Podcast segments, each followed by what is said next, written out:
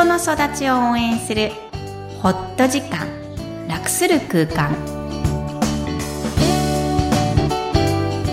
皆さんこんにちは、声ラボの岡田です。皆さんこんにちは。臨床心理士のみきこです。大家好 Hi everyone みこさん、今回もよろしくお願いします。よろしくお願いします。あの、今回、この配信日なんですけど、敬老の日はい。ということで、おじいちゃんとかおばあちゃんとかの思い出って何かありますかね？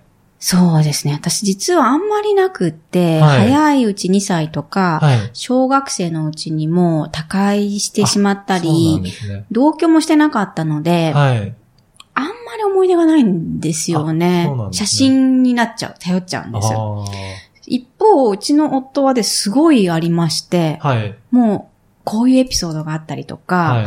あの、職人だったおじいちゃんが大好きでとかいう話がいっぱいあって、えーそれをね、聞いててすごく羨ましいとともに、なんかすごく尊重したくって、次女の名前は実はおじいちゃん。はい。はい。初田家のおじいちゃんの名前をお借りして、はい漢字を変えて、あの、はい。名前につけたりしています。すね。岡田さんはどうですか？私は、あの、住んでた実家の、本当三軒隣ぐらいに、はいおじいちゃんおばあちゃんのお家あって、あーもう頻繁に行き来してたので、すごく思い出としてありますね。お父さんの？おそう母さん、ですね。父親の、あの、両親が。父親の両親？はい。今私自分が妻の立場になってるから、なんかお母さん大変だったのかなって思っちゃいましたけど。ああ、まあ、ただ、同居ではないので、うんまあ、その辺がちょっと違うのかなっていう気はしますけど、はい。はい。えー、でどんな交流でした？あのー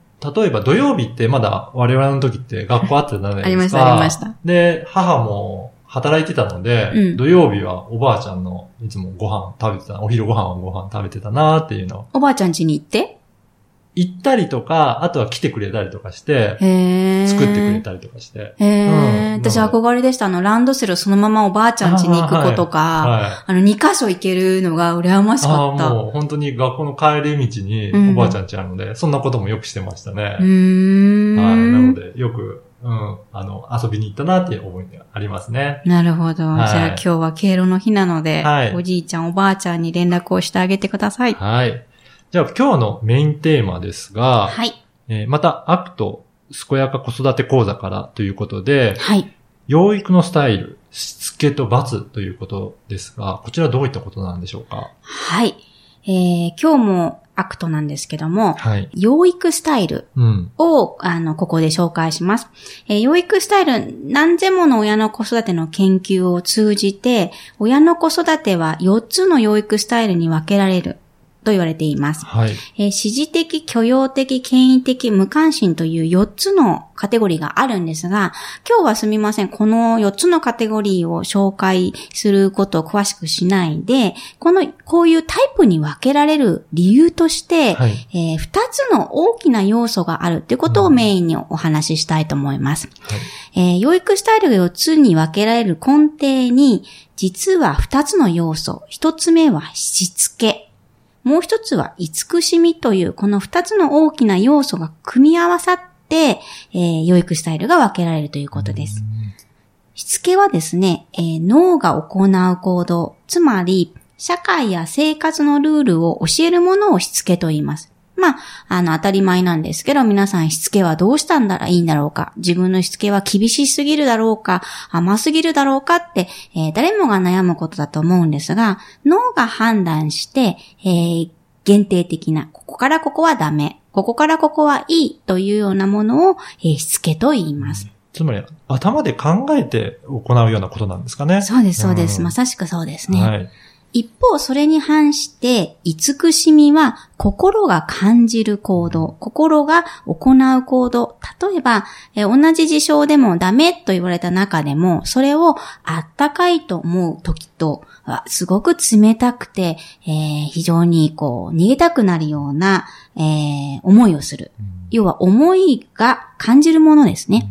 えーそういった分け方から、慈しみが、えーあります。えーこちらが冷たい、えー一方、暖かい、どちらかに触れるんですが、どちらとも言えない真ん中だったっていう場合もあります。うんそうなんですね。なので、しつけで、まあ、頭で考えて行う、脳が行う行動と慈しみということで、心で感じる行動の、それの掛け合わせ、組み合わせっていうことなんですかね。そうなんです。えーなので、自分が親として立ちたい位置、うんこのどちらを、えーこの場合は多くするのかとか、自分が子供だった時を思い出してもらうと、本当は親に立ってもらいたい位置、甘すぎた人は実はしつけが多く欲しかったって思う場合もあるんですね。えーしつけばっかり、えーされてきた場合は、もっとこう、あったかいって感じる、えーシーンがもっと欲しかったって思う場合もあると思います。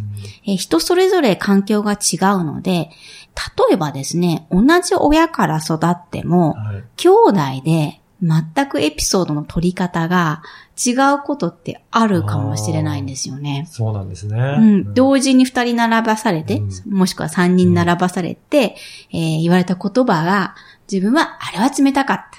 いやいや、あれはあったかかったじゃん、お姉ちゃんって言われちゃうこともあると思うので、一人一人の状況にも、子供によっても違うかとは思います。